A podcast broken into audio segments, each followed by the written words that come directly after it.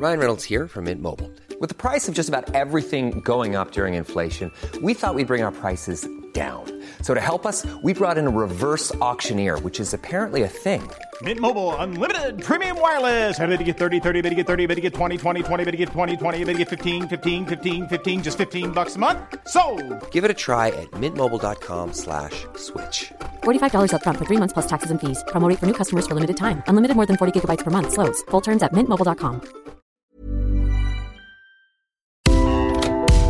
Le sponsor de cet épisode des couilles sur la table, c'est Ada Tech School, une formation pour devenir développeuse et développeur à la pédagogie alternative qui casse les codes et incite les femmes à coder. Et c'est important car les femmes sont encore largement sous-représentées dans le monde de la tech.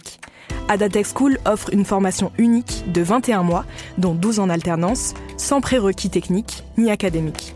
Alors si vous souhaitez vous reconvertir dans un secteur très porteur, Ada Tech School vous attend. L'école est implantée à Paris, Lyon et Nantes. Il y a trois rentrées par an et la prochaine est le 27 mai. On nous dit qu'il reste quelques places. Ça vous intéresse? Vous pouvez postuler dès maintenant ou vous renseigner sur le site adatechschool.fr. Ada, A-D-A, Tech et School. Et en attendant, bon épisode Les couilles sur la table, épisode 32.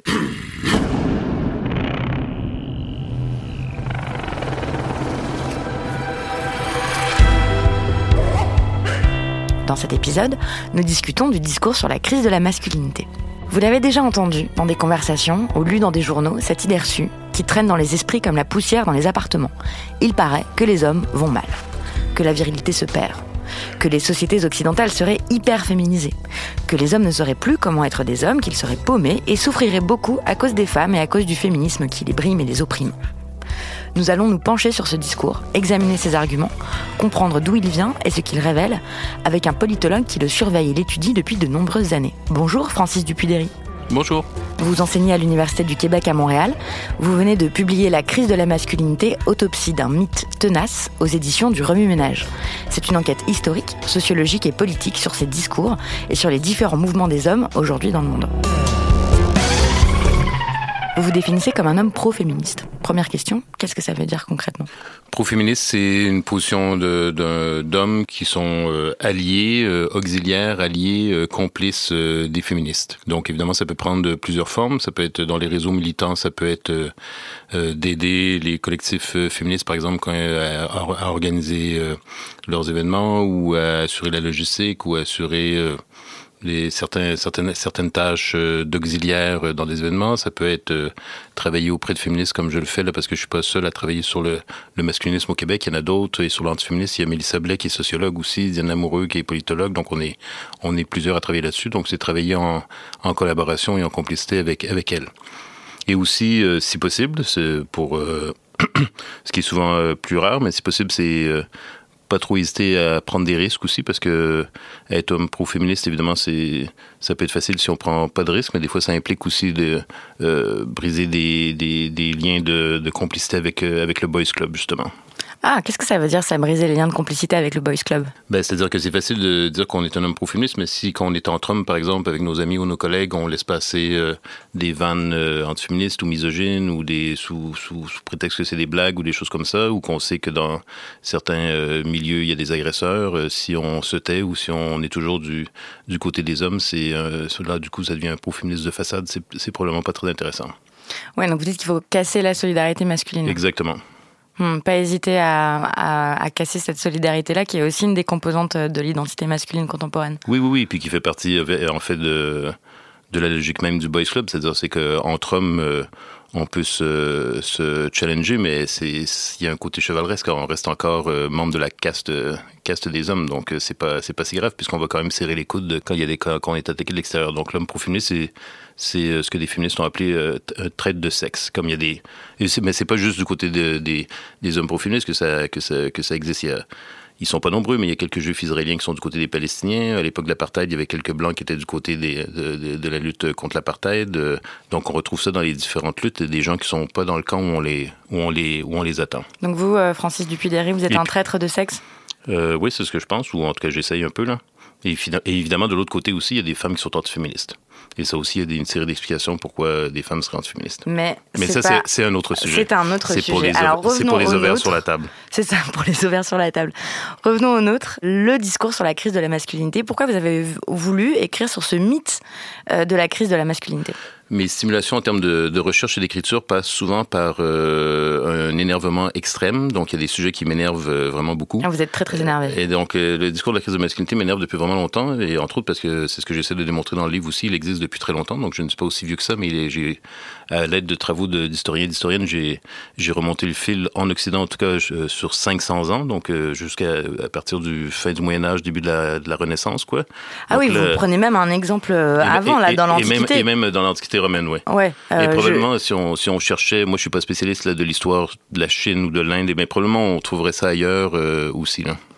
Oui, et puis j'avais lu des exemples en, Grèce antique, mais là, l'exemple que vous citez euh, euh, à Rome, c'est au IIIe siècle avant Jésus-Christ, c'est Caton euh, qui s'inquiète que les femmes romaines prennent trop de place dans l'espace public parce qu'elles militaient pour avoir le droit de conduire des chars et de s'habiller avec des couleurs vives. Oui, et donc il dit que l'homme romain est opprimé aussi bien dans la sphère publique que privée. C'est mm. pas facile, ouais. Mm, mm. donc, donc ce discours-là vous énerve Tout à fait. Peut-être il faut commencer par dire qu'est-ce que c'est ce discours sur la crise de la masculinité? À quoi ça ressemble? Tout à fait. Alors premièrement, c'est un discours. Donc pour moi, la crise de de la masculinité n'est pas une, une, réalité sociologique, cohérentionnelle ou euh, culturelle ou systémique ou politique. C'est vraiment un discours. Ça ne veut pas dire que ça n'a pas d'impact sur le réel.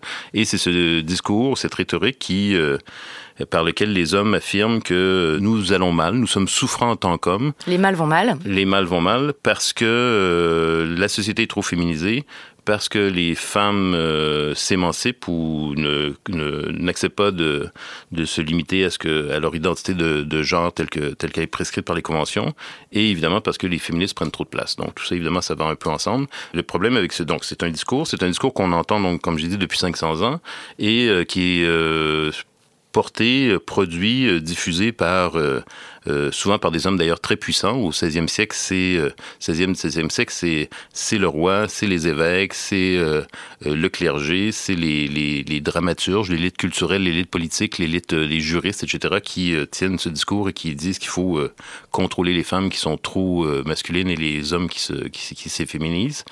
Et au 19e siècle, c'est des universitaires, c'est des intellectuels, etc. Donc c'est pas non plus simplement discours de comme un peu un cliché là, de comptoir de, bistrot de, de, pocherons prolos qui chialeraient contre leur euh, épouse par exemple ou leur ou leur ex conjointe c'est vraiment des discours qui sont portés par euh, les, hommes de l'élite, les hommes des classes euh, des classes aisées et c'est un discours qu'on trouve à droite, à l'extrême droite qui s'arrime souvent des discours nationalistes et racistes, mais qu'on peut aussi retrouver à gauche et à l'extrême gauche.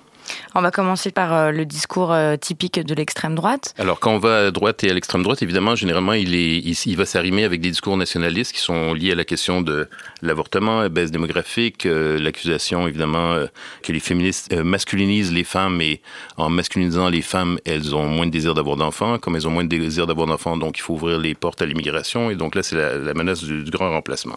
Ça, en France, on l'a. Hein. On a, ah, on a Éric Zemmour. Oui, oui, vous en avez plusieurs. Dominique Werner était là-dedans, euh, Zemmour, euh, Soral à sa manière, euh, donc et ils vont avoir des, discours. ce qui est bien avec le discours de la crise de la masculinité, c'est qu'on peut prouver tout et son contraire, donc ça c'est assez pratique. Je voudrais quand même citer, parce que je viens de retrouver le passage d'Éric Zemmour, qui est, parce que quand même le, premier sexe, ça a été un best-seller en France, hein, ça a été très très vendu. En 2006, oui. Et par exemple, il écrit ça. Tout s'est passé comme si les hommes français et européens, ayant posé leur phallus à terre, ne pouvant ou ne voulant plus féconder leurs femmes devenues rétives, avaient appelé au secours leurs anciens domestiques, comme si la France et l'Europe, devenues uniformément femmes, s'étaient déclarées terre ouverte, attendant d'être fécondées par une virilité venue du dehors. Oui, oui, donc ça c'est un très bon, euh, exemple de ce, discours. Donc il y a du côté euh, de l'extrême droite, donc c'est que l'homme euh, blanc est efféminé, dévirilisé, émasculé, castré par les féministes, par euh, la révolution contre-culturelle de 68, par, euh, etc., par le marxisme culturel, etc. Ça explique d'ailleurs des grandes catastrophes nationales, comme la perte de l'Algérie dans les années 60. L'extrême droite à l'époque disait que Charles de Gaulle était émasculé, féminé, etc. Et ça permet aussi de d'éclairer en fait euh, leur discours euh, raciste. Donc là, du coup, ça devient un peu compliqué, mais en fait, euh, le jeune homme arabe, il est soit euh, lui aussi castré ou efféminé, c'est compliqué. Il est lui aussi en crise de masculinité. C'est ce qui expliquerait, par exemple, les attentats du 11 septembre aux États-Unis ou les, les révoltes qu'on appelait le printemps arabe. Mais il est aussi l'hyper viril. Donc là, c'est euh, ce que des auteurs qui ont travaillé sur le racisme et l'orientalisme ont bien montré, comme Edward Said et d'autres, Angela Davis sur, les Afro-Américains avec l'esclavagisme, etc., c'est que dans, le, dans les processus de racialisation, esclavagisme, colonisation, etc., postcolonialisme, il y a la majorité blanche, évidemment, euh, essaye de stigmatiser la sexualité de l'homme autre, euh, soit en le présentant comme efféminé, soit comme super viril. Et quand il est super viril, là, ça devient un, violeur potentiel euh, qu'il faut contrôler, en fait. Donc ce que vous dites aussi, c'est que le discours, ce discours-là de la crise de la masculinité, il sert à justifier, à expliquer tout et n'importe quoi. Exactement. Quel que soit le régime politique ou le système économique ou même le, cadre légal, on peut avoir un discours de la crise de la masculinité.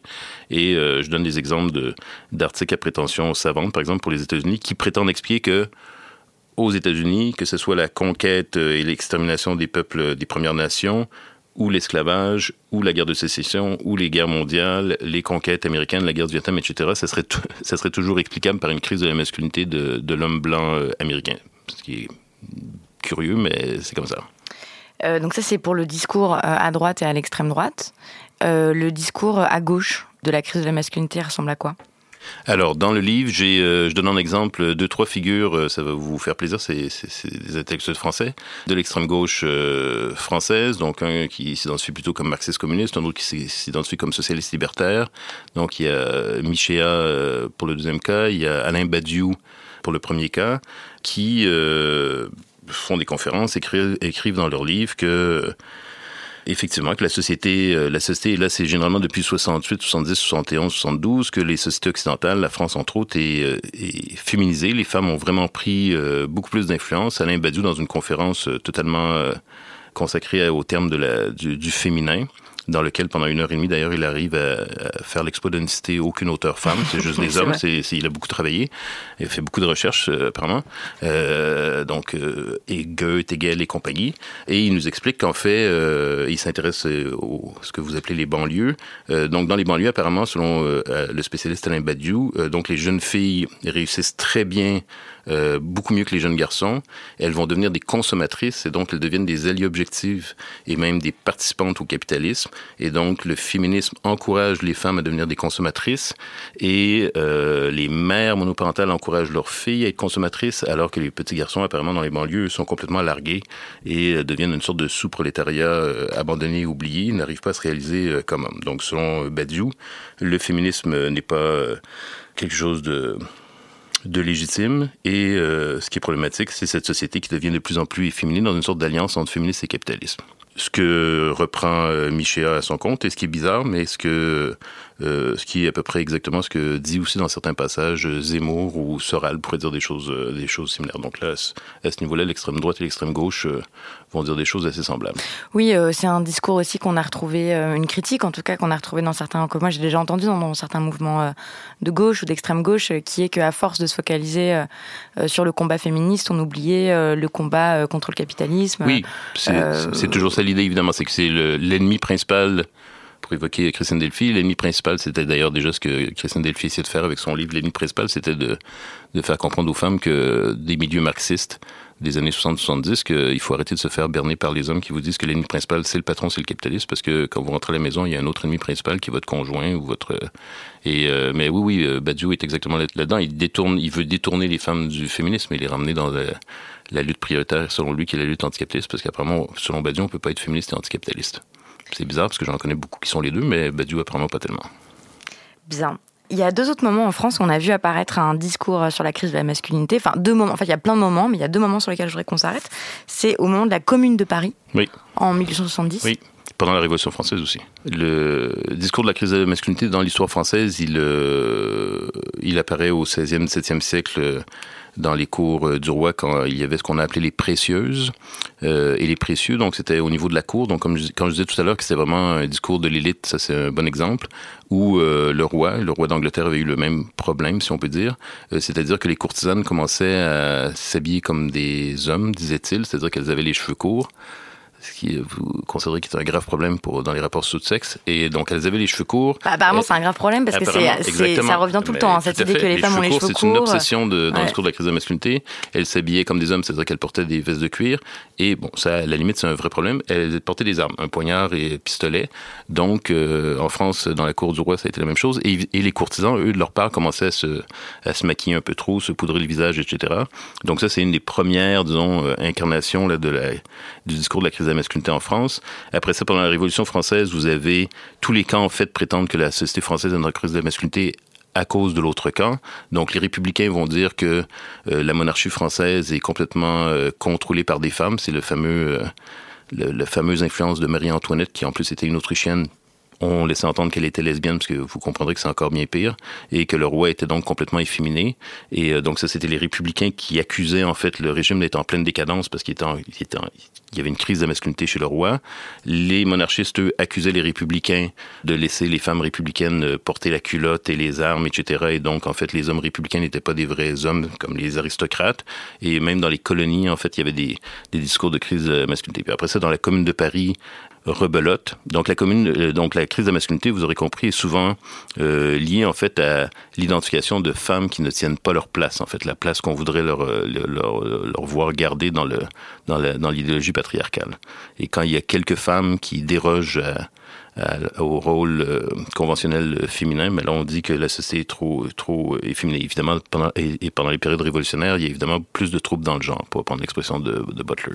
Oui, donc c'est d'accord, ok, je comprends mieux le mécanisme, c'est-à-dire que c'est euh, des troubles révolutionnaires euh, provoquent des troubles dans le genre, donc des femmes qui décident aussi de, de s'émanciper, de ne plus jouer les rôles qui leur sont traditionnellement euh, assignés. Et à ce moment-là, euh, le discours qui fait face à ce phénomène, c'est un discours sur la crise de la masculinité et le fait que les, les hommes sont perturbés par ça, par ces nouveaux rôles. Exact. Mais là, c'est ça, c'est une révolution politique, disons.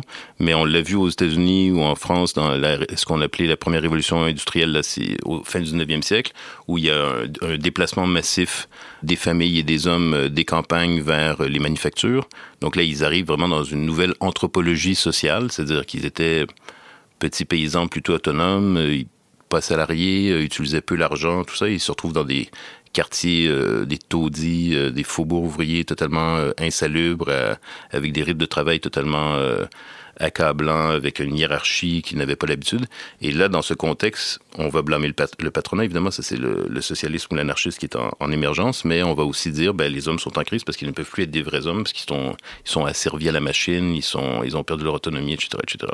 Donc, quand il y a des bouleversements, euh, l'excuse de la crise de la masculinité revient souvent pour euh, essayer de, de, donner sens à ces grands bouleversements. Qui en, fait, que, qui en fait, quand on les regarde attentivement du point de vue des rapports sociaux de sexe, sont souvent euh, pas des bouleversements si importants en termes de rapports sous sexe. Généralement, les hommes s'en tirent quand même en tant qu'hommes, en tant qu'hommes, c'est-à-dire en tant que, que classe en position de, domination privilégiée face aux femmes, ils s'en tirent euh, relativement bien. Éventuellement, ils s'en tirent moins bien par rapport au patronat, par exemple, dans le cas de la révolution industrielle. Quoique le patronat, c'est des hommes aussi. Hein, faut... Donc ces hommes-là, eux, ils s'en tirent bien, mais euh, oui. Il y a un autre moment en France, c'est le moment de l'affaire Dreyfus? Oui. Là, c'est un croisement avec des discours euh, racistes antisémites, évidemment. La figure du juif dans le discours de la crise de la masculinité, elle revient euh, régulièrement parce que le juif, euh, tant qu'il n'y a pas Israël, est considéré comme un, homme efféminé. Vous avez ça dans les discours fascistes. Et le juif est efféminé et le féminisme ou le mouvement des femmes est contrôlé ou influencé par le judaïsme. Et euh, là, dans l'affaire Dreyfus, en fait, euh, c'était euh, c'est un officier de l'armée française d'origine juive qui est, qui est, accusé d'avoir collaboré avec avec l'Allemagne, d'avoir espionné pour l'Allemagne. Et donc, ça serait une, une preuve en fait d'une d'une faille en fait dans le, la capacité de l'État français, de l'armée française, de la société française, évidemment, de se tenir debout devant l'ennemi. Et la faille, c'est c'est le juif efféminé. Et donc là, ça va, ça va repartir sur ce discours de crise de masculinité. Comme on a compris que comme il y a ce discours-là qui existe à peu près à toutes les époques, tous les lieux, on n'a on a, on a pas fini de les, de les énumérer. On va revenir dans le présent et on va passer, maintenant qu'on a vu euh, ce qui se passe au niveau politique, on va passer euh, aux mouvements qui tiennent un discours sur la crise de la masculinité, mais qui là sont des mouvements un peu psychologiques. Euh, vous voyez à quoi je fais référence Ces mouvements mythopoétiques, les gens comme les Nouveaux Guerriers ou le Mankind Project. Alors, euh, donc rappelons ce que c'est. Ce sont des, des, hommes qui se euh, retrouvent entre eux pour retrouver leur essence masculine et ça implique que par exemple ils aillent danser tout nus dans les bois ou qu'ils fassent des, des week-ends d'initiation pour retrouver leur véritable identité masculine. Oui. Bon après tout ça a l'air plutôt sympathique, pourquoi pas retrouver la nature, ça tout ça. Ça dépend de la température qu'il fait, mais ouais. mais c'est pas une idée nouvelle du tout. Dans le livre, montre qu'au déjà la fin du 19e siècle, il y a les, ce les le projet de ce qu'ils appellent en Angleterre et aux États-Unis muscular, muscular Christianity, c'est d'essayer de montrer que Jésus en fait était un, une icône de la masculinité virile. Et donc il y a des, il y a des retraites euh, chrétiennes, protestantes et catholiques euh, pour essayer de reviriliser les, euh, les hommes chrétiens aux États-Unis et en, en Angleterre. Et donc là, effectivement, ça, ça, se, ça se rejoue aujourd'hui. C'est d'ailleurs depuis les années 80 euh, au Québec, il y a le réseau Homme Québec qui avait été créé par euh, Guy Corneau, un psychanalyste qui avait écrit Père manquant, fils manqué. En France, dernièrement, je pense qu'il y a un an et demi, deux ans, il y avait même eu un reportage sur les, des retraites comme ça de groupes catholiques. Euh, oui, alors c'est encore deux choses différentes parce qu'il y a le camp Optimum et tout ça, donc ça c'est des groupes catholiques. Puis après, il y a ceux qui disent qu'ils sont de aucune confession non, non, tout à fait. et tout ça. Et ça, c'est des mythos poétiques, genre les nouveaux guerriers. Ce que je veux dire, c'est qu'il y a plusieurs, il y a plusieurs variations. Il y en a pour tous les, il y en a, pour tous les goûts. Et donc cette idée-là, effectivement, elle est elle est, elle s'inscrit dans la logique du discours euh, de la crise de masculinité parce qu'en fait, si vous avez besoin de faire une retraite en tome, vous roulez par, euh, dans la boue nu, euh, vous prendre les testicules en criant au loup, etc. Ben, c'est que vous pensez. Je, crois qu'ils font pas ça. Hein. J'ai lu les, les, comptes rendus. Je suis pas sûr qu'ils fassent ça, mais. Moi, j'ai vu mémoire de maîtrise sur les nouveaux guerriers en France et ils ont une une obsession sur les couilles. Ça serait bien pour votre votre émission, mais c'est vraiment ils, ils, reviennent beaucoup sur cette question des, des testicules.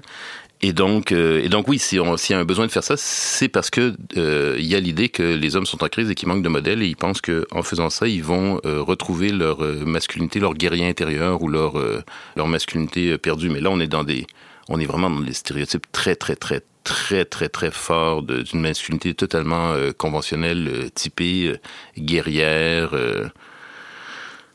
on est presque avec les chasseurs de mammouths. Là. Le problème, c'est qu'il n'y a plus de mammouths, mais on est ouais, c'est dans un truc, un fantasme préhistorique, là, et, de la masculinité et, et donc, originelle. Et donc, je suis pas sûr qu'on avance beaucoup dans une, une réflexion autocritique sur la masculinité avec ça.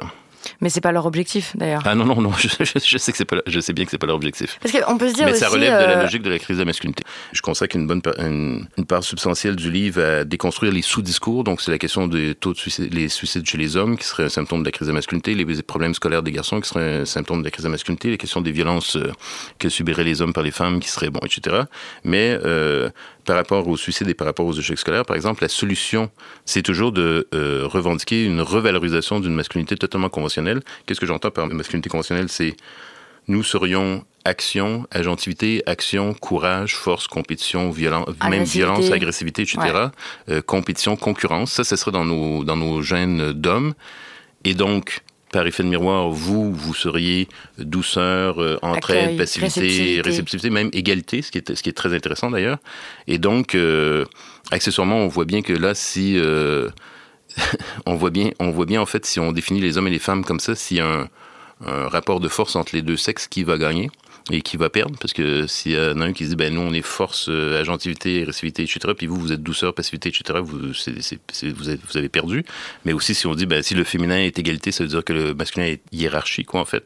Et donc nous pour être un vrai homme il faut être euh, il faut être dominant ce qui est, c'est quand même très problématique d'un point de vue euh, politique. Le problème c'est que quand on va voir des études en psychologie ou en travail social ou en sciences d'éducation par exemple il y a plusieurs études qui disent qu'en fait cette identité masculine stéréotypée c'est plutôt un facteur de risque pour la prévention du suicide et pour les résultats scolaires des garçons aussi. Tendanciellement, les garçons qui, sont, qui, qui incarnent le plus cette identité masculine ont tendanciellement des moins bons résultats scolaires à l'école et euh, ont plus de risques aussi euh, en situation suicidaire. Donc, ils ils apportent pas des très bonnes solutions.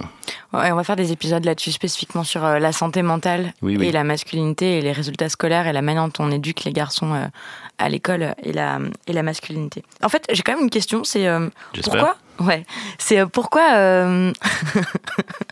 Non, mais sur cette histoire des, des, guerriers là, des nouveaux guerriers, est-ce que vous pensez Francis Dupuy-Derry que la non-mixité chez les garçons, c'est toujours problématique? Qu'en gros, quand les mecs oui. décident de se retrouver entre eux parce que bah, justement ils aiment bien se rouler dans la boue oui. et tout ça, est-ce que c'est forcément problématique? Alors, il y a une féministe qui, euh, une féministe américaine qui a réagi à ce type de, de pratique qui avait déjà cours dans les années 80-90 aux États-Unis et qui a fait une analogie avec euh, le racisme. Et elle a dit, euh, si on pensait que pour euh, améliorer les rapports entre les races aux États-Unis, si je peux m'exprimer comme ça, euh, ou pour en, fait euh, réduire les problèmes du racisme aux États-Unis, la solution c'était que un groupe d'hommes blancs se réunissent dans des forêts le soir, tout habillés de blanc, dans une forêt de bouleaux blancs sur du sable. This Mother's Day, celebrate the extraordinary women in your life with a heartfelt gift from Blue Nile. Whether it's for your mom, a mother figure, or yourself as a mom, find that perfect piece to express your love and appreciation. Explore Blue Nile's exquisite pearls and mesmerizing gemstones that she's sure to love. Enjoy fast shipping options like guaranteed free shipping and returns. Make this Mother's Day unforgettable with a piece from Blue Nile. Right now, get up to 50% off at BlueNile.com. That's BlueNile.com. Millions of people have lost weight with personalized plans from Noom, like Evan, who can't stand salads and still lost 50 pounds. Salads, generally, for most people, are the easy button, right? For me, that wasn't an option. I never really was a salad guy. That's just not who I am. But Noom worked for me. Get your personalized plan today at Noom.com. Real Noom user compensated to provide their story. In four weeks, the typical Noom user can expect to lose one to two pounds per week. Individual results may vary. De blanc et faisaient des ensemble se tenaient par la main et faisaient des hymnes à la blancheur. Il y a personne qui croyait sérieusement que c'est une que ça nous aide collectivement à avancer vers une société plus égalitaire et, moins raciste.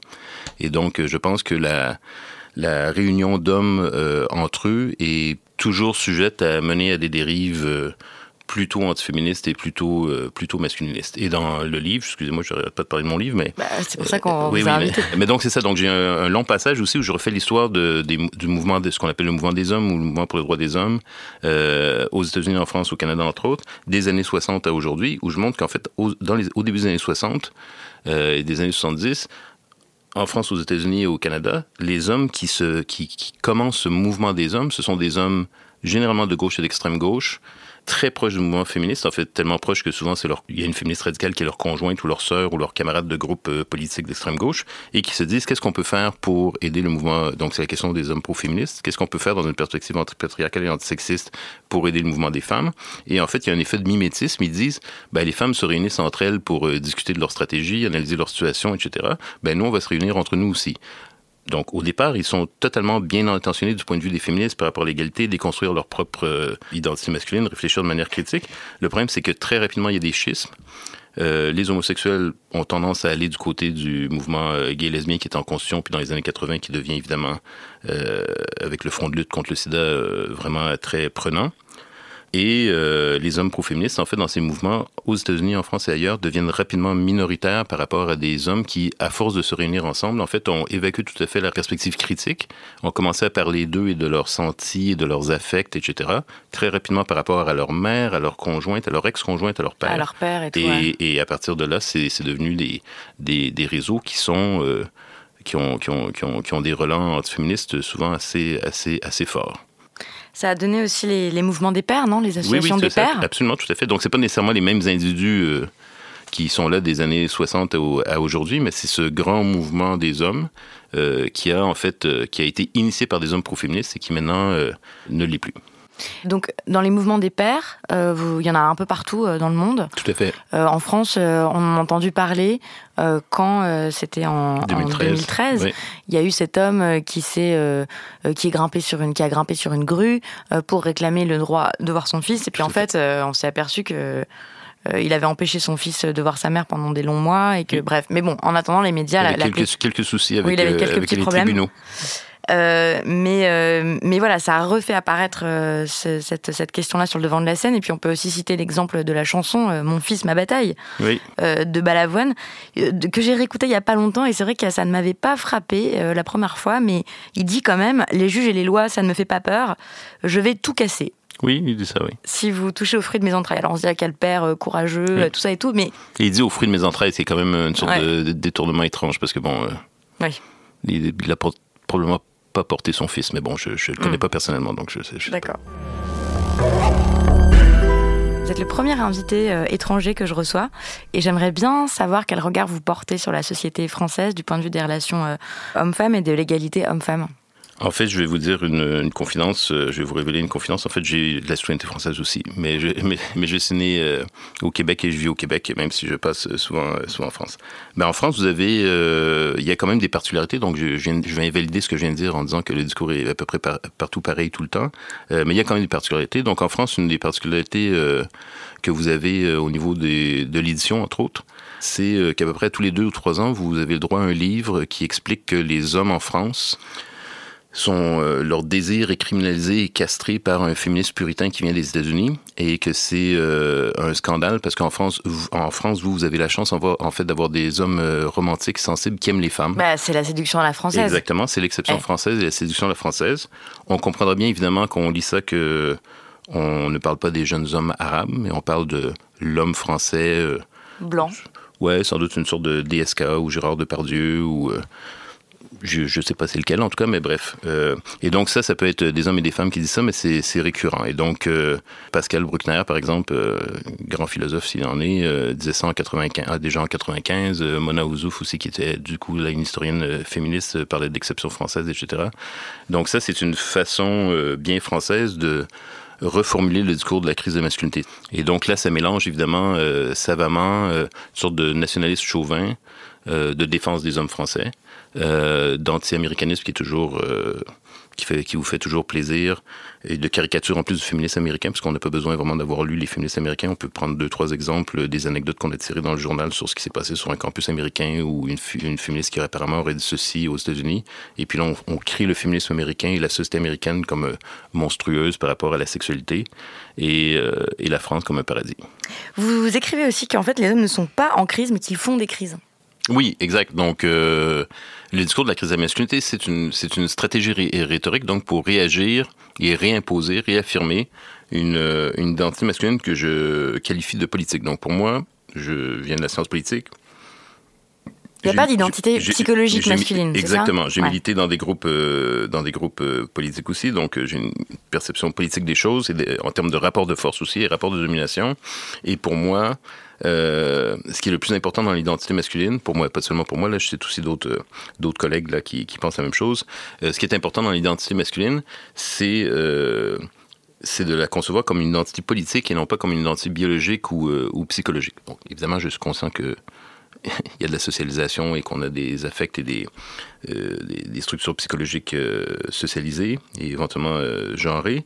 Mais pour moi, l'identité masculine qui est défendue par le discours de la crise de la masculinité et l'identité féminine qui est prescrite par le discours de la crise de la masculinité, parce qu'on prescrit aussi une identité féminine, mm-hmm. ce sont des identités politiques. Qu'est-ce que ça veut dire des identités politiques, des identités sexuelles politiques? C'est-à-dire que l'identité masculine, elle est associée à euh, une conception de, des rapports entre les sexes où il est clair que l'homme doit être en position de domination, de contrôle, contrôle même des armes. J'ai des exemples dans mon livre où euh, on dit qu'il y a des crises de masculinité parce que les femmes sont armées, par exemple. Des métiers, et donc des métiers masculins. Euh, la richesse, euh, le contrôle de la famille, le contrôle dans le couple, le contrôle des enfants et évidemment, très important, la division sexuelle du travail. Donc, il y a du travail qui est masculin, il y a du travail qui est féminin, il y a des passe-temps qui sont masculins, il y a des passe-temps moins qui sont euh, féminins. Et donc, pour moi, ça, c'est politique. Ça ne relève pas du psychologique ou du biologique ou du culturel. C'est vraiment une classe, une caste d'hommes euh, la, la, caste des hommes, en fait, qui dit ceci euh, nous est dû. Et c'est aussi un discours euh, aristocratique. en anglais, il y a un terme que, que j'aime bien, mais malheureusement, il n'y a pas de traduction exacte en français, c'est entitled. C'est-à-dire que les hommes sentent que des choses nous sont Ils ont le droit, en fait. Des choses nous sont dues parce que nous sommes des hommes. Comme à l'époque des aristocrates, on devait, euh, devant les aristocrates, des choses leur étaient dues. Ils avaient des, des, chaises privilégiées à l'avant dans les, églises. On devait se décoiffer devant, devant un noble. Ils pouvaient porter l'épée, monter à cheval, etc. Et donc, c'est la même logique. Et donc, qu'est-ce que ça veut dire? C'est que puisque nous, en tant qu'hommes, nous pensons que des choses nous sont dues, par rapport aux femmes, même la sexualité d'ailleurs, on peut revenir là-dessus sur les incels, euh, quand nous ne l'avons pas et que c'est une femme qui l'a, c'est un crime de lèse-majesté, c'est un scandale, c'est une catastrophe. Et donc c'est pour ça aussi que on va avoir des discours de la crise de la masculinité dans des situations fin du 9e siècle ou même euh, jusqu'à aujourd'hui, Juliette Reine a bien montré ça dans son livre sur euh, ce qu'elle appelle les premières. Quand il y a une femme qui essaye de devenir euh, la première euh, avocate en France ou la première médecin en France, par exemple, ça fait scandale dans les médias en France à la fin du 19e siècle. Il y a le discours de la crise de masculinité là qui s'exprime, alors qu'il y a une femme qui essaie de rentrer dans un milieu à 99,999% d'hommes, parce que cette femme, elle prend la place d'un homme. C'est pas les hommes qui prennent la place des femmes, c'est cette femme qui vient prendre la place d'un homme. Donc en fait, vous rejoignez, Anthony McMahon. Exactement. Que le féminisme pose aux hommes une question non pas psychologique mais politique. Euh, les hommes sont-ils prêts à abandonner leur pouvoir masculin, leurs privilèges et leur capacité de s'approprier les femmes et leur force de travail émotionnelle et physique C'est ça la vraie question. Et dans la situation actuelle, c'est la- la- l'avancée vers l'égalité entre les sexes qui est encore loin d'être atteinte. On, on prétend que c'est elle qui provoque la crise de la masculinité. Donc ça aussi, c'est un symptôme politique. C'est pas psychologique ou culturel ou biologique. C'est ce qu'on dit par là, c'est que l'égalité menace l'identité masculine. C'est-à-dire que c'est un enjeu politique. On ne, peut pas, on ne peut pas être un vrai homme dans un rapport égalitaire avec une femme. Oui, c'est ça en fait, parce qu'être un homme, c'est d'abord dominer. Absolument. Ouais, ça c'est vous qui l'écrivez. Euh, Sommes-nous prêts à ce qu'il n'y ait plus de différence entre les sexes en termes de pouvoir, richesse, ressources, travail? Sommes-nous prêts à ne plus être des hommes, mais seulement des êtres humains comme les autres, qui ne seraient pas supérieurs en raison de leur sexe? Cette question de sommes-nous prêts à ne plus être des hommes, mais seulement des êtres humains comme les autres Exact. Hmm.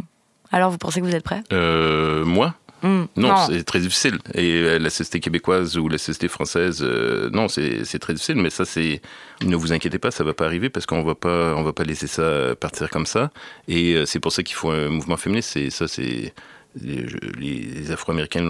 C'est Frédéric Douglass, un Afro-Américain qui a écrit des mémoires. Et il y a une phrase que je vais mal paraphraser probablement là, mais il dit euh, il n'y a pas de liberté, il n'y a pas d'émancipation sans lutte. C'est pas les, les maîtres ne les maîtres se lèvent pas, un- les maîtres d'esclaves ne se lèvent pas un matin en disant ah purée, je pense qu'on a fait une erreur. On a, on a des esclaves en fait, c'est pas gentil. Alors on va, on va en fait, on va les libérer.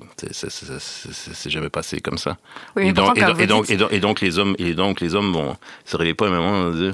Ouais, c'est vrai que, hmm, en fait, c'est pas très égalitaire notre truc par rapport aux femmes. Donc, en fait, on, on va, on, on va, on va laisser nos privilèges. On va, on va. Bah, ça se fera pas sans lutte, quoi. Enfin, il y en a certains Et- qui, le, qui le font. Regardez-vous, par exemple. Qu'est-ce qui fait que vous êtes féministe et, pas, et que vous n'êtes pas masculiniste? Euh, ben premièrement, c'est certainement en grande partie. Je n'ai pas l'explication, euh, le point de départ ou le point d'origine, je ne sais pas. Je sais que je me suis, dès que j'étais assez jeune, je m'intéressais aux des questions comme le racisme, le sexisme, euh, l'an- l'anticapitalisme, tout ça. Donc, j'ai, lu et j'ai, j'ai suivi des cours euh, en études féministes dès qu'il y en avait qui m'étaient euh, accessibles. Mais ce qui est clair, c'est que je suis un homme hétérosexuel aussi. Donc, j'ai, au fil de ma vie, j'ai eu euh, différentes euh, conjointes et ces conjointes-là ont, ont bataillé pour que je sois à la hauteur de ce que je prétends être, en tout cas dans, la- dans les relations de couple. Et je suis pas du tout à la hauteur de ce que je prétends être d'ailleurs. Donc, euh, continue à batailler en plus. Qu'est-ce que ça veut dire? Ben, créer des rapports de force dans le couple pour que des, des- des choses aussi simples que les tâches domestiques soient partagées de manière égalitaire, que la charge mentale soit partagée de manière égalitaire. C'est c'est facile pour un homme de, de prendre les choses pour acquis. et De, il y a plein de choses qu'on qu'on sait que ça va être fait.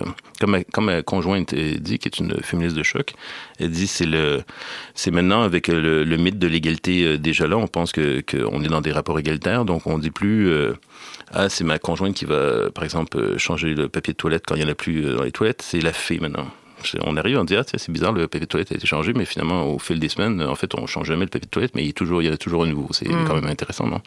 C'est une sorte de, on a un appartement un peu magique, là. et, euh, et donc, à un moment donné. Drôle euh, parce que je me souviens Et donc, à un moment donné, la fée s'énerve. Elle a fait ses nerfs, ouais. Mais- je me souviens que l'homme avec qui je vivais euh, prétendait que c'était les lutins de la maison qui Bon, le ben, chaque maison a, son, a cette particularité. Ouais, ouais, ouais, c'était les, les lutins, c'était pas Et donc, moi. on peut être assez persuadé qu'on est dans des rapports égalitaires. Généralement, c'est la femme qui fait le calcul et qui dit non, en fait, euh, c'est une illusion, c'est pas égalitaire du tout. Hmm. Et, on peut euh, avoir lu les bons livres. hein, c'est pas, j'ai lu euh, ma bibliothèque est, est assez complète en études féministes. C'est pas ça, c'est pas ça l'enjeu. Bah alors c'est quoi pour, Comment ça se fait qu'on peut être aussi savant et être aussi conscient euh, de la réalité de la domination masculine et avoir tellement de mal à l'appliquer dans la vie réelle? Ben, premièrement, parce qu'il y a des avantages réels. Premièrement, parce qu'on est socialisé comme ça. On a des modèles. Moi, je viens d'une famille euh, assez, euh, assez euh, conventionnelle. On a, des, on a des modèles. Et là, je ne veux pas parler pour les, les, femmes avec qui j'ai partagé ma vie, ma vie privée, mais elles aussi sont socialisées d'une certaine manière. Et puis, elles n'ont pas toujours envie de se battre non plus. Quand elles rentrent à la maison, des fois, elles ont envie de qu'on prenne un verre et qu'on discute et qu'on soit pas en train de se prendre la tête. Donc, après ça, il y a des, on peut appeler ça des mauvaises habitudes, mais évidemment, elles sont sociopolitiques, quoi. Hmm. Vous dites euh, qu'en fait la crise de la masculinité elle n'est pas arrivée et que vous, vous avez envie qu'elle arrive. Oui, ben, c'est dans la continuité de ce qu'on est en train de dire. C'est-à-dire que moi, je pense que les hommes sont encore... Euh, euh, évidemment, on n'a pratiquement pas abordé de ça, même si au début je faisais des liens avec le, racisme, par exemple. Évidemment, il y a des, je suis tout à fait conscient que moi je suis un homme blanc, donc je suis tout à fait conscient que pour des hommes noirs ou des hommes dans des contextes postcoloniaux ou en prison, etc. Bon, bref, il y a des hommes qui, qui vivent des situations, des situations de misère, évidemment, et des, violences, évidemment. Mais en règle générale, tendanciellement, donc, être un homme aujourd'hui, c'est encore un avantage par rapport aux femmes. Et probablement que c'est vrai aussi dans les communautés racisées. Et donc, dans la mesure où je considère que la suprématie euh, mâle est encore, euh, est encore une réalité euh, concrète, ben, en fait, ce qu'il ce qui, ce qu'il faudrait, plutôt que prétendre que la masculinité est en crise parce qu'il y aurait une prétendue avancée vers l'égalité, il faudrait espérer une vraie crise de la masculinité, c'est-à-dire une vraie, un vrai effondrement en fait, des identités de sexe pour avoir une société réellement égalitaire. Et ça, de ce côté-là, je pense que euh, je me range à la fois même euh, s'il y a des débats là-dessus, à la fois du côté de ce qu'on appelle les féministes, disons, matérialistes. Donc, en France, il y a Christine Delphi, il y avait Monique Wittig, Colette Guillaumin, et puis aussi le, féminisme queer, qui, en fait, à partir de perspectives différentes, en fait, disent ben, l'objectif final, en fait, c'est que ce qu'on appelle les identités de sexe ou les identités de genre n'aient pas plus de sens politique par rapport aux divisions, du travail, euh, les places dans les institutions, euh, le, rapport à l'argent, à la propriété, euh, la sécurité aussi, la violence, etc., que ça n'ait pas plus de sens que la couleur des yeux ou la couleur des cheveux. Ou, Vous, c'est le monde dont vous rêvez? Oui, mais c'est très difficile d'y rêver. Euh, je veux dire, euh, Christine Delphi, par exemple, dit euh, c'est impossible, c'est pratiquement impossible, c'est pratiquement impossible à, imaginer, quoi. Globalement. Après ça, on peut avoir des expériences ponctuelles où des gens ou des situations où le, genre est troublé, pour reprendre l'expression de Judith Butler. Les gens s'amusent à faire des contre-performances subversives, etc. Mais globalement, évidemment, c'est assez difficile à imaginer. Comme il est aussi relativement difficile à imaginer un, un monde post-raciste. C'est-à-dire qu'on peut être, on peut être antiraciste ou antisexiste, mais concrètement, après ça, comment, ça, comment on arrive à dépasser ça, c'est compliqué. Est-ce que vous avez un conseil de disempowerment à donner à nos auditeurs? Conseil, ça fait un peu, ça fait un peu paternaliste, ça. Ouais. Hein? Et donc, ça fait un peu euh, masculin, mais euh, je suggère que les, les, les, les hommes pro-féministes, mais bon, ça s'inscrit beaucoup dans une réflexion aussi qui est liée au milieu militant, mais ça pourrait s'appliquer aussi au milieu de travail. C'est dans la mesure du possible. Euh, essayer de s'éduquer de soi-même, surtout si on a des, des compétences ou des, du temps pour, pour lire, par exemple, ou pour écouter des vidéos ou des entrevues. Essayer de ou des podcasts. Ou des podcasts. Essayer de s'éduquer euh, soi-même plutôt que de demander aux féministes de nous éduquer. Essayer de leur euh, laisser la parole avant de leur expliquer la, vérité. Une chose que j'ai appris aussi, euh, il y a plusieurs sujets sur lesquels on discute avec les femmes où on oublie qu'elles ont probablement eu des expériences vraiment pénibles et on leur explique des grandes vérités. C'est vrai entre autres sur les questions des violences, par exemple, sexuelles ou physiques. Ça peut être vrai aussi sur la question euh, sur la prostitution. Euh, il est très possible que si on a 4-5 femmes autour d'une table, il y en a qui ont vécu des expériences, puis nous, on en parle de façon théorique ou conceptuelle avec des grands principes universels et on pense qu'on dit des vérités, alors que généralement on dit des, soit des banalités, soit des choses qui sont simplement fausses. Donc avoir l'humilité d'écouter, essayer de voir comment on peut euh, aider les féministes sans voler la vedette, contrairement à ce que je fais en ce moment. Et ce que je disais au début aussi, c'est-à-dire, ben, dans la mesure où on veut être des alliés des alliés des féministes, ça, peut impliquer des fois confronter euh, d'autres hommes et euh, se confronter à d'autres hommes. Et ça, ça peut impliquer aussi se confronter à des hommes qui sont qui nous sont euh, qui sont importants dans notre vie, quoi. Ouais, y compris les amis, les relations familiales, etc. Quoi, de, de, rompre avec cette solidarité-là. Exact. D'être prêt à écouter la critique aussi, d'admettre qu'on n'est pas parfait, ce qui est pour un homme des fois difficile. Ouais, euh, pourquoi c'est tellement difficile quand on est dominant de reconnaître sa domination? C'est une question que j'aime beaucoup poser et à laquelle euh, j'entends beaucoup de réponses différentes. Quelle est la vôtre? Je sais pas, j'ai pas de, j'ai pas d'explication euh, précise. Je sais pas non plus si c'est chez tous les hommes où c'est où c'est si difficile. J'imagine que ça serait intéressant de faire une étude systématique sur cette question en allant voir, disons, des, des hommes, disons, qui s'identifient comme plutôt conservateurs ou, euh, disons, de droite et des hommes plus euh, progressistes ou de gauche, probablement que ce ne serait pas la même chose. Peut-être que, là c'est un peu des clichés, mais peut-être qu'à droite ou chez les conservateurs, en fait, être le chef de famille, c'est au contraire hmm. assumé et même naturellement important. C'est même peut-être une une volonté de Dieu, il faut une figure d'autorité, il faut, quelqu'un qui prenne les décisions dans une famille et, peut-être que c'est tout à fait euh, assumé qu'un vrai homme, c'est justement celui qui protège sa famille, qui est le pourvoyeur, qui prend les décisions, etc. C'est sûr que moi, je, circule plus dans des milieux de gauche et d'extrême gauche, où là, effectivement, à l'extrême gauche, euh, en plus, disons, par exemple, si vous êtes anarchiste, donc anarchiste, là, vous êtes anti-autoritaire, parce que vous pouvez être marxiste-léniniste, vous pensez qu'il faut des chefs et que c'est bien d'avoir des chefs, là. Lénine et Staline et Pol Pot et compagnie, mais, euh, mais chez les anarchistes, en, principe, ils disent ben non, nous, on est vraiment euh, contre toute forme d'autorité de domination. Donc là, dire un anarchiste qu'en fait, lui est en train d'exercer une domination, c'est vraiment, vraiment énervant. Et ça peut le mettre de mauvaise humeur. Ok. Mais évidemment, vous, vous avez milité dans des milieux anarchistes vous êtes euh, je, ben, je, suis prof dans une université d'État, donc c'est embêtant, mais, euh, mais je connais bien l'anarchisme. Oui, je milite dans des, dans des milieux euh, anticapitalistes au Canada. J'ai milité aussi en France il y, a, il, y a, plusieurs années, dans un milieu alter, anarchiste alter mondialiste, qui n'est pas du tout des milieux exempts d'inégalité entre les sexes et de et, d'antiféminisme et de, mm. et de violence sexuelle même. Euh, mais dans ces milieux, si, pour répondre à votre question, c'est une réponse un peu trop longue, je suis désolé, mais, euh, mais c'est un milieu où effectivement, on n'aime pas, euh, on n'aime pas se faire dire qu'on est dominant, parce que le, principe fondamental de l'anarchisme, c'est qu'il n'y a, pas de, il y a pas de domination et qu'on est, on est, on est tous et toutes en principe pour l'égalité, la liberté, l'autonomie, etc. Donc là, on est vraiment pris dans une, une, contradiction. Et puis après ça, ce qui, ce qui, ce qui se joue souvent, qu'on peut entendre aussi, c'est de jouer la carte d'une autre domination. Donc moi, j'ai entendu par exemple euh, au Québec des hommes euh, qui étaient euh, interpellés, pris à partie, disons, par des féministes, parce qu'ils trouvaient que leurs propos étaient sexistes ou misogynes ou antiféministes, ou en tout cas pas très sympas pour, pour les femmes et les féministes, mais qui pouvaient répondre et qu'on on leur disait oui mais vous vous êtes un, homme donc privilégié un homme blanc donc privilégié puis ils sortaient la carte ils disaient oui mais moi je viens d'une famille ouvrière. Euh, et c'est pas une petite bourgeoise féministe de l'université qui va commencer à me, à me, faire la leçon. Donc on peut jouer aussi. Euh, Plein de cartes. oui, de exactement, exactement.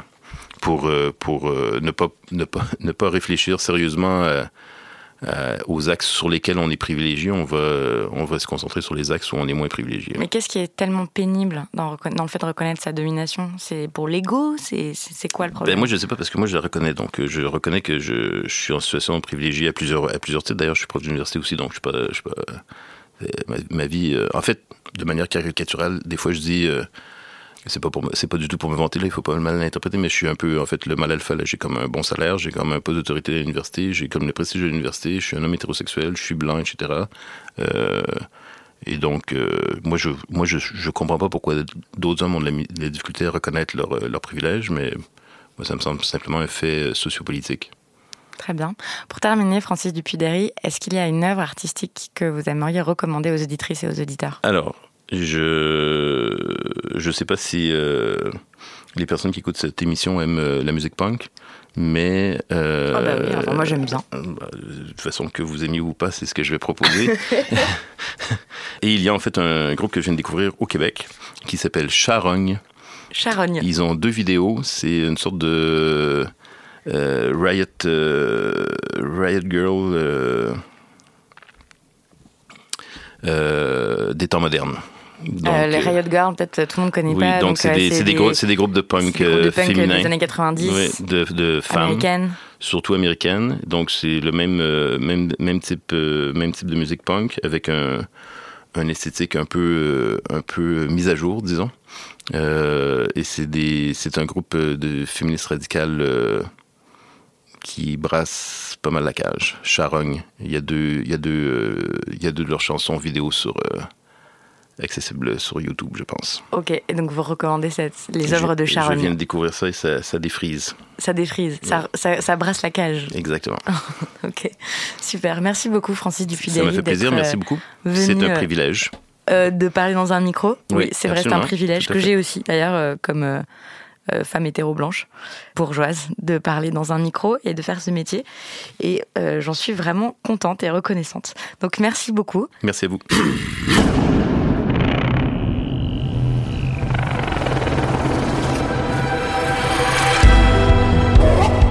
C'était le 32e épisode des Couilles sur la table.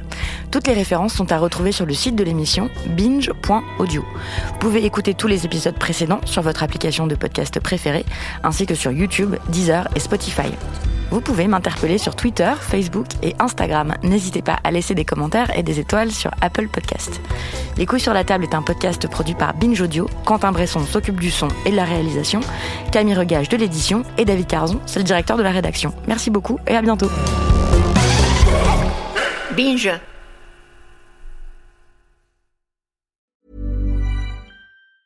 A lot can happen in three years, like a chatbot may be your new best friend. But what won't change? Needing health insurance. United Healthcare Tri Term Medical Plans, underwritten by Golden Rule Insurance Company, offer flexible, budget friendly coverage that lasts nearly three years in some states. Learn more at uh1.com.